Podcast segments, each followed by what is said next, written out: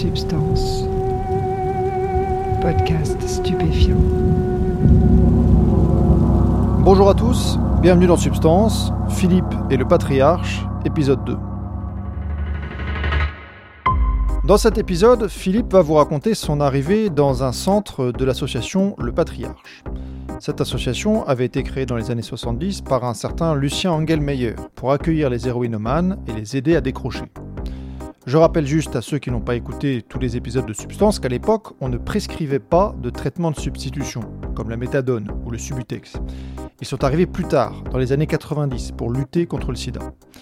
Il était donc beaucoup plus difficile de décrocher de l'héroïne. Et comme il y avait très peu de structures publiques pour aider les toxicomanes, l'association Le Patriarche s'est développée de manière importante.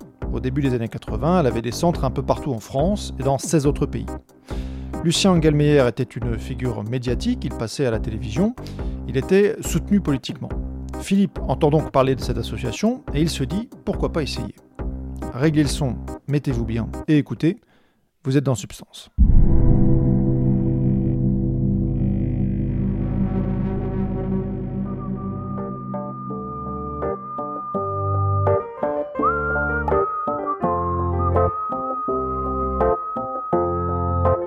Le patriarche, j'ai entendu parler la première fois, j'avais vu un, programme à la télé, c'était sur Antenne 2. Où on présentait le patriarche, le centre de, la Boère. C'était le premier centre euh, créé par, Lucien Angèle Mayer. Et euh, donc on voit ce bonhomme barbu euh, entouré d'une bande de jeunes chevelus qui ont l'air de bien s'entendre. Ça a l'air idyllique, quoi, hein, la façon dont c'est présenté. J'en parle avec ma femme et je dis, euh, je pourrais peut-être faire ça. Et euh, pour te prouver aussi que je veux vraiment décrocher, que je suis de bonne foi avec toi et que je, je vais essayer de recoller les morceaux.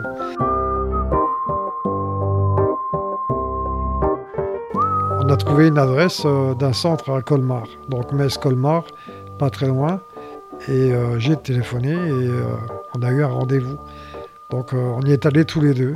Et là déjà je me dis bon ça c'est peut-être la bonne piste pour moi pour reco- recoller les morceaux avec ma femme, de passer par là. Et donc en visite, bon, on voit rien de spécial. Si ce n'est qu'il y a, beaucoup d'Italiens, c'est multi, multinationalité. hein. Il y a, on entend parler espagnol, italien, portugais, euh, il y a des Allemands, il y a des Suisses, il y a un peu de tout. Il y a le responsable du centre qui est à côté de moi, hein. c'est moi qui fais la demande, je lui dis j'aimerais bien euh, venir chez vous, enfin dans un centre, euh, pour décrocher. Alors lui, bon, oui, on se retrouve dans une pièce sympa, le café, et on discute. il dit tu verras, c'est bien, t'as vu, il y a une bonne ambiance. donc disons, je me laisse convaincre. Par son intermédiaire, j'ai eu, on m'a mis en relation avec un centre euh, qui se trouve à, une cinquantaine de kilomètres de Libourne, en Gironde. Ça s'appelle le domaine du lac.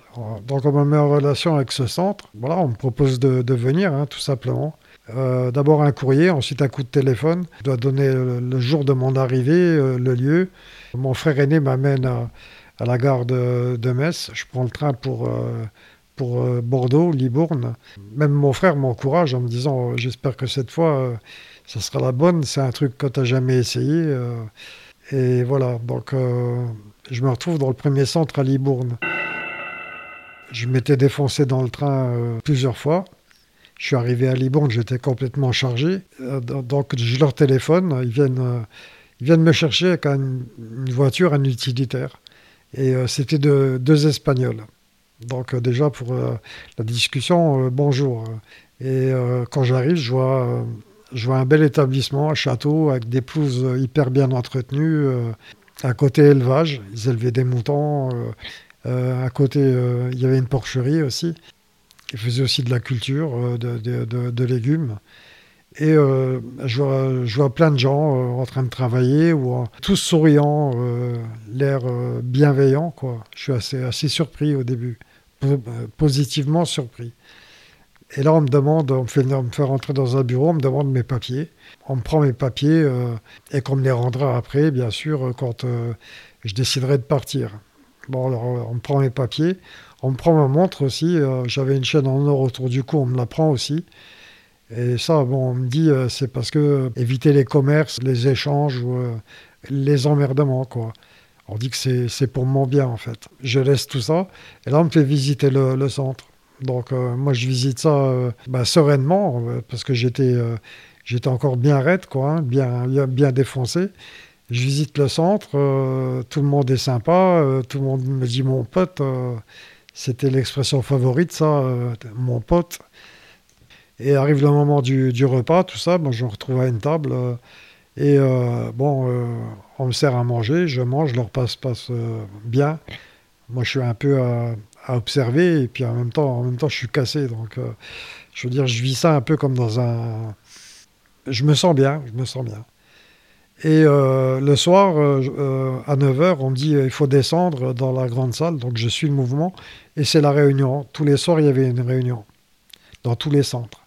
Et donc on se retrouve à la Réunion et euh, on était environ une, cinquantaine. Donc mélangés des Italiens, des Portugais, euh, des, Français, des, Suisses, des Allemands. Le, le, chef du centre euh, parle en italien, parle en espagnol et à un moment parle en français pour dire Philippe, un nouvel arrivant. donc on me demande de me lever et de me présenter. Donc je me lève, je me présente. Voilà, je m'appelle tant d'années dans, la toxicomanie. Euh, donc voilà, fin de la présentation, euh, tout le monde m'applaudit. Tout le monde m'applaudit, tape dans les mains, euh, tous des grands sourires. je m'y attendais pas, quoi, je suis surpris. Voilà, la soirée se passe comme ça. Après arrive leur montre ma chambre. comment ranger mes affaires, tout ça. Et le lendemain matin, le réveil, je crois que ça a été à 7 h 7 h du mat. Le manque n'était pas encore là, mais je sentais que ça arrivait. Alors j'aurais demandé comment ça, se passait.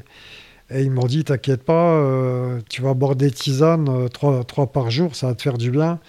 Euh, on fait des bains aussi, des massages, ce genre de trucs. J'en ai jamais fait des bains et des massages, j'en ai jamais eu. On prend le petit déjeuner et ensuite on nous fait attendre, on attend. Je, me demande ce qu'on attend. Je vois des trousses de toilette après posées sur la pelouse et dont la mienne ils appelaient ça des ovnis. C'était deux personnes, euh, euh, un ancien et un nouveau, on va dire, un, binôme, tous les jours différents, qui étaient chargés de faire l'inspection de toutes les chambres, de la propreté des lieux, le lit, comment il était fait. Euh. tout était méticuleusement scruté par les personnes qui étaient désignées pour faire ce, ce truc-là. Alors ovni, je ne sais pas pourquoi, mais tous les jours ça changeait. Et euh, ça n'allait pas euh, parce qu'il y avait des cheveux sur ma brosse à cheveux. Le moindre truc n'était pas toléré. Il fallait que tout soit nickel. Euh, un cheveu dans la, dans la trousse de toilette n'était pas toléré. Donc il fallait refaire. Il fallait que ça soit nickel. Il y a cette première inspection que je trouvais un peu lourde. Quoi. Je me dis quand même, il pousse. Quoi. Ensuite, je me retrouve avec deux gars. un qui se présente, qui me dit Giacomo di Napoli en italien et euh, l'autre qui était euh, suisse. Ils me disent bah, Tu vas avec nous et tu vas commencer à, travailler, ça va t'aider à te désintoxiquer plus vite. Et, euh, je demande s'il y a des médicaments. Ici, il n'y a pas de médicaments. Et puis il me dit bien, il appuie bien sur le fait de on est tous passés par là. Donc ça veut dire te plains pas. Donc j'ai commencé à travailler avec eux. On a fait charrier du foin sur des brouettes il y avait un, tunnel, euh, il y avait une, voûte sous le, château où il y avait, euh, qui, avait été murée avec des pierres et, euh, donc je travaillais là à déblayer les pierres, il fallait enlever les pierres. Et au bout d'un moment, je ne pouvais plus travailler. j'étais en manque, j'étais mal. là, je commençais vraiment à déguster. Je, suis tombé plusieurs fois prostré et me remettais debout à chaque fois en me disant Allez, on l'a tous fait, il faut que tu le fasses aussi ça a été épouvantable. Un sevrage euh, sec, euh, comme ils appelaient, euh, ça a été vraiment très dur. Ça a été très dur. Donc, au bout d'une dizaine de jours, ça allait mieux. Mais le travail était toujours là. Hein. C'était du travail en continu toute la journée. Hein. tu pouvais pas t'arrêter une demi-heure, t'asseoir dans l'herbe, fumer un clope. Hein. Tu avais des pauses cigarettes. tout était cadré. Mais c'était, en fait, tu travaillais du matin au soir. T'arrêtais jamais. Sauf pour manger euh, et pour les, tisanes quand tu étais en période de sevrage. C'était 7h, 9h. 9h, c'était la réunion. À 22h, tu allais, te coucher. La nuit, tu pouvais pas circuler. Il y en avait toujours deux qui étaient postés dans les entrées et qui surveillaient. On te prenait tes, chaussures et, tes vêtements aussi, euh, pour être sûr que tu ne te carapates pas. Ça aussi, ça m'avait surpris de voir qu'ils me prenaient les godasses le soir. ça, c'était pendant la période de sevrage. Hein. Ils me prenaient mes chaussures, ils me prenaient mes, euh, mes affaires, donc euh, j'étais en slip, j'avais rien. Et le matin, on me redonnait tout. C'était surveillé en permanence. C'était surveillé en permanence. En fait, tu avais toujours des, binômes. La première chose qu'on m'a dit quand je suis arrivé dans le centre, on m'a dit, tu vois, il n'y a pas de barbelé, il n'y a pas de mirador. Ça, c'était leur truc, euh, leur truc favori, tu vois. Mais euh, euh, voilà, déjà, on te prend tes papiers et tu te retrouves, en fait, tu es toujours avec quelqu'un. Quand tu vas aux toilettes, tu dois laisser la porte des toilettes entrouverte. Il faut que l'autre puisse te voir. Donc tu n'as aucune intimité. Quand tu prends la douche, tu dois laisser la porte ouverte. On doit toujours te voir.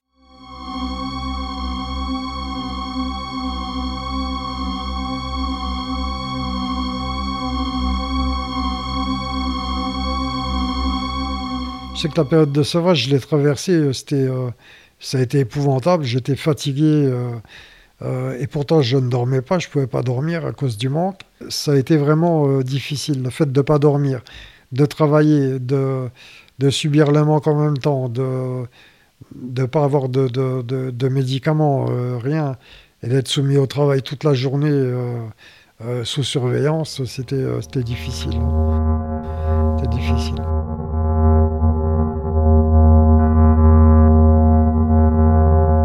Bout d'un moment, j'ai parlé du fondateur d'Angèle Mayer euh, et j'ai dit euh, un truc du genre euh, en fait, Lucien, Angèle Mayer s'est fait du fric sur le, sur le dos détox.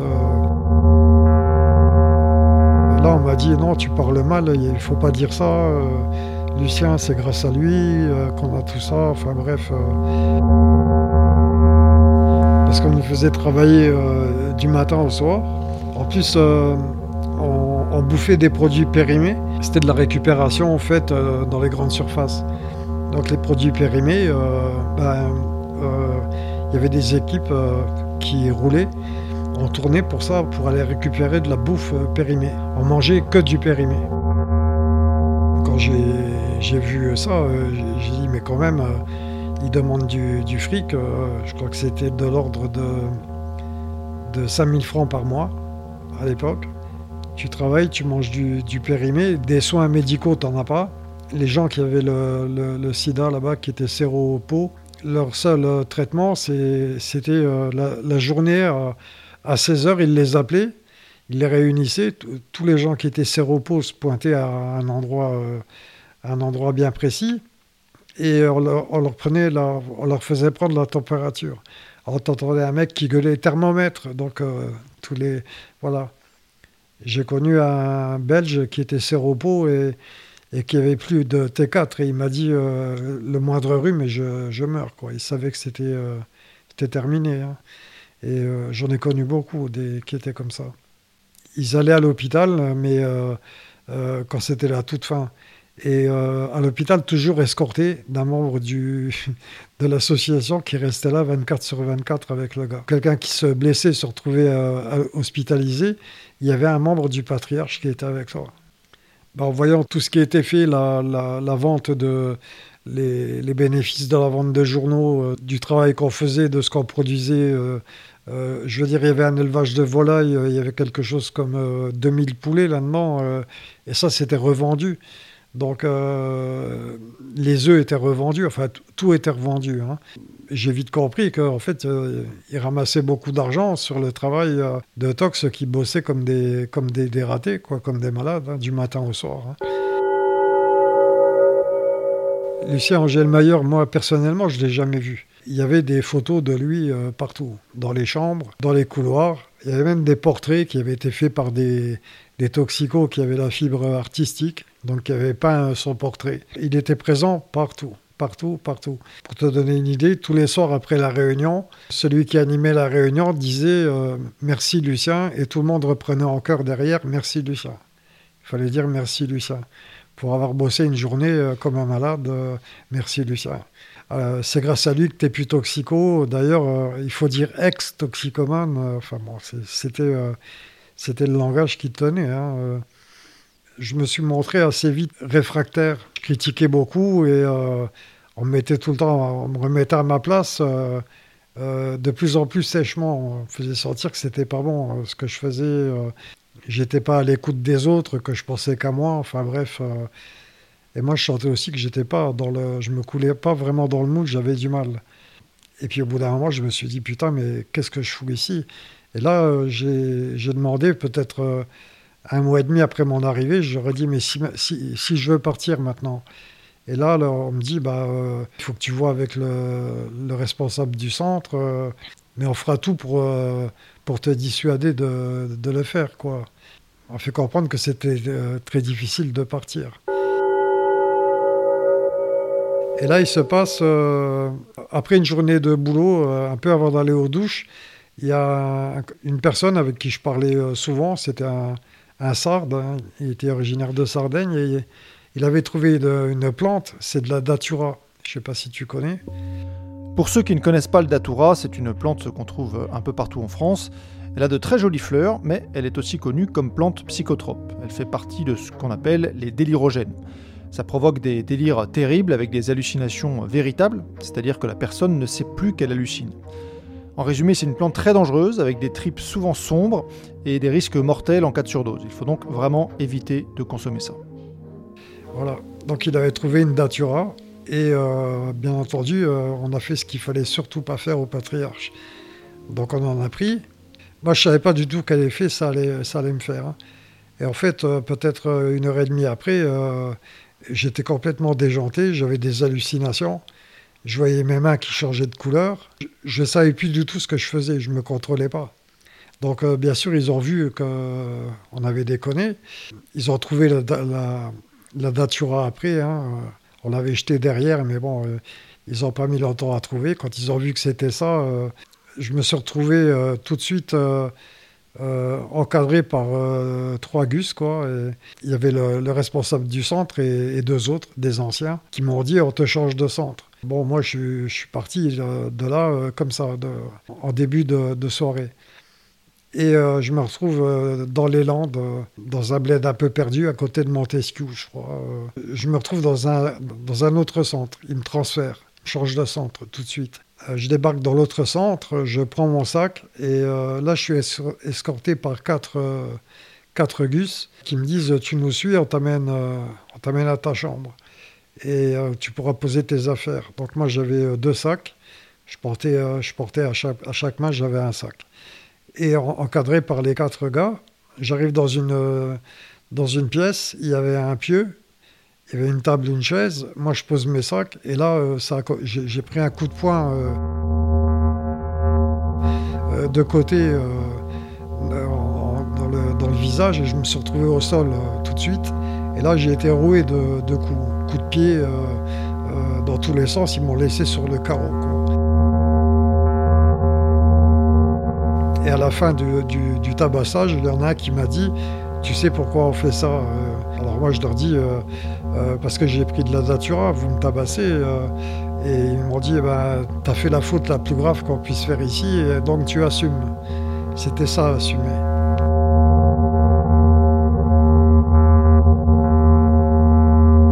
Et ils sont revenus plusieurs fois dans la nuit pour me remettre des trompes. Hein. Il y a un moment, un Français euh, qui a crié, qui est d'un dortoir, qui a crié, mais vous n'avez pas le droit de faire ça.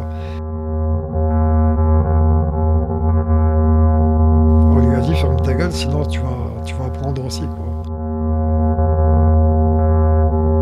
Donc je me suis fait tabasser là, dans le deuxième centre. Là, ça, je, me suis fait, sévèrement amocher. Et comme j'avais des traces de coups euh, partout, euh, on m'a dit euh, si on te, on demande quelque chose, tu dis que tu es tombé dans l'escalier. enfin voilà, le truc con. Là, je suis resté dans le centre-là 72 heures, tu vois. ils m'ont changé de centre très rapidement aussi. Parce que bon, il y avait les mecs qui m'avaient tabassé. Euh, moi, j'avais repris mes esprits et j'ai prouvé beaucoup de, de, rancune envers les mecs là. C'était évident.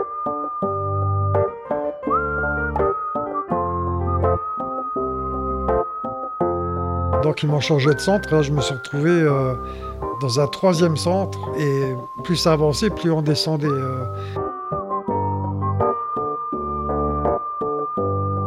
Là, je me suis retrouvé dans le, bas des Landes. Dans ce centre-là, je, suis resté trois semaines. Ben, C'était toujours pareil, le même système. Alors, euh, le travail, euh, là, il m'arrivait d'être en binôme avec un ancien pour encadrer un sevrage. Donc là, j'ai commencé à essayer de me couler dans le moule euh, pour, euh, pour euh, qu'on relâche un peu l'attention sur moi, parce que euh, on me surveillait beaucoup suite à ce qui s'était passé avec la Datura. donc j'étais assez surveillé. Alors là, j'ai essayé de me couler dans le moule et de faire, de faire comme ils faisaient eux.